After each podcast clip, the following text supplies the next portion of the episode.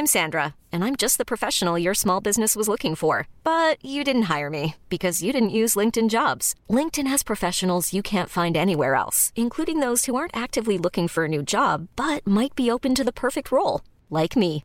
In a given month, over 70% of LinkedIn users don't visit other leading job sites. So if you're not looking on LinkedIn, you'll miss out on great candidates like Sandra. Start hiring professionals like a professional. Post your free job on linkedin.com/achieve today.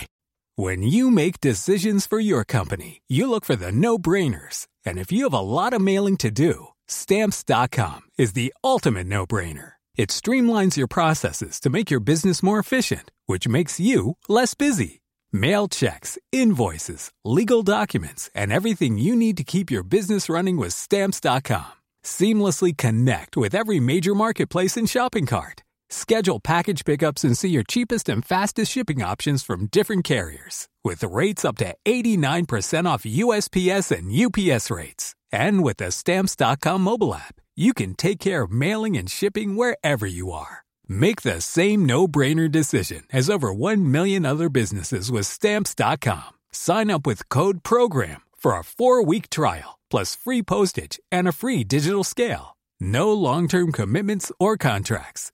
That's stamps.com. Code program.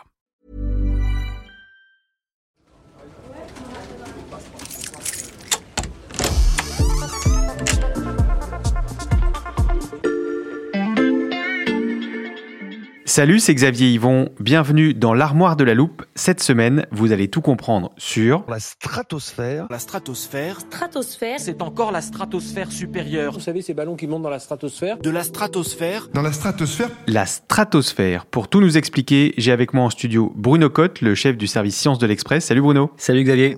Je vois que tu es venu avec une photo de la Terre. Tu nous expliques? Oui, c'est une photo de notre planète vue depuis la Station spatiale internationale et prise par Thomas Pesquet. Mhm. Regarde, la Terre vue depuis l'espace avec un bleu intense et puis une fine couche d'atmosphère qui l'entoure un peu comme un halo.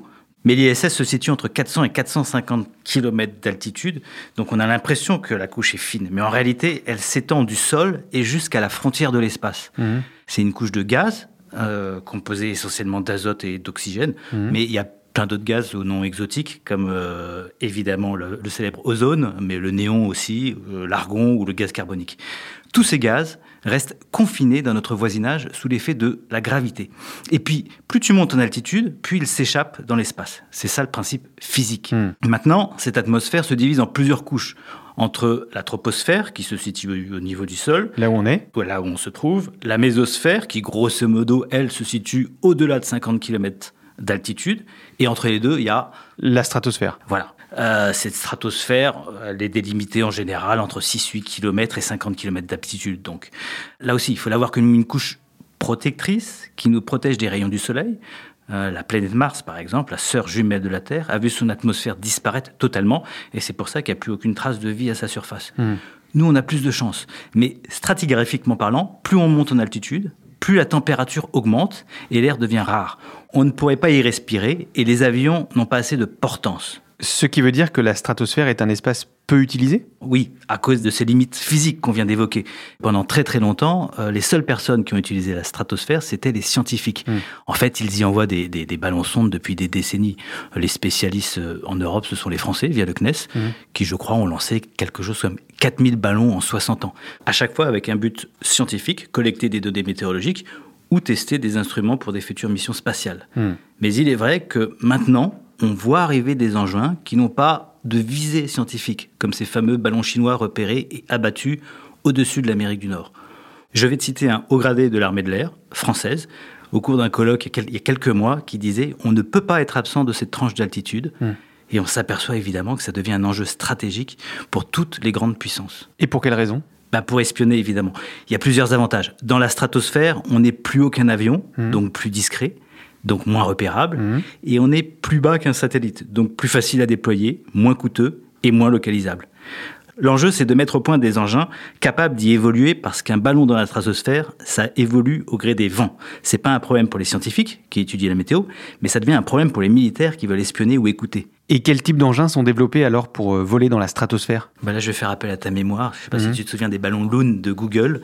Bah, les Américains travaillent sur ce type de ballon. En fait, c'est des ballons dits manœuvrants. Ils ont une double enveloppe, une en hélium pour assurer la portance et une avec de l'air qu'on vide. Comme ça, on peut changer sa trajectoire. L'Europe de la défense a un projet similaire aux Américains, Mhm. mais là encore, euh, c'est sans doute pas le type d'aéronef le plus idéal pour faire de la surveillance. Pourquoi? Bah, pour ça, il faut rester au-dessus d'un point fixe. Et le concept du dirigeable redevient pertinent. Mhm. En France, Thales Alenia Space développe le Stratobus, un engin qui a quatre moteurs électriques qui lui permettent de lutter contre les vents et assure une permanence au-dessus d'un lieu précis. Avec 140 mètres de long, il pourrait embarquer une charge utile de 250 kg. Les experts estiment qu'il serait l'arme ultime dans la stratosphère pour des applications d'observation.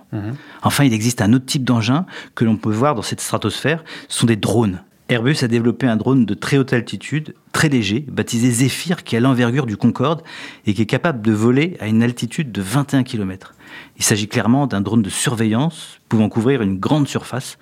Il a été lancé en 2016, il a volé 64 jours en 2022 et il devrait être commercialisé dès 2024. La stratosphère pourrait donc être bientôt de plus en plus fréquentée, Bruno.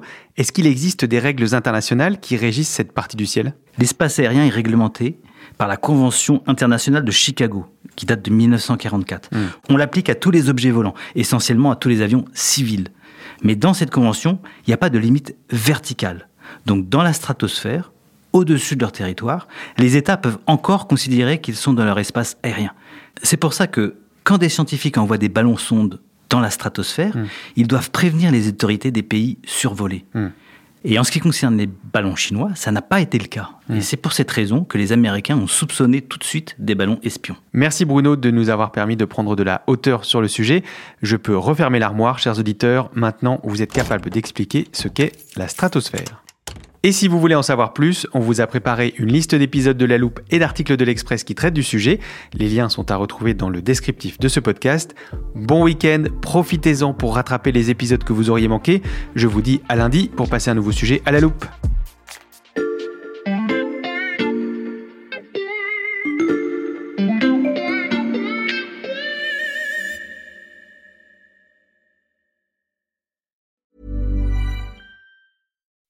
When you make decisions for your company, you look for the no brainers. If you have a lot of mailing to do, stamps.com is the ultimate no brainer. Use the stamps.com mobile app to mail everything you need to keep your business running with up to 89% off USPS and UPS. Make the same no brainer decision as over 1 million other businesses with stamps.com. Use code PROGRAM for a special offer. That's stamps.com code PROGRAM.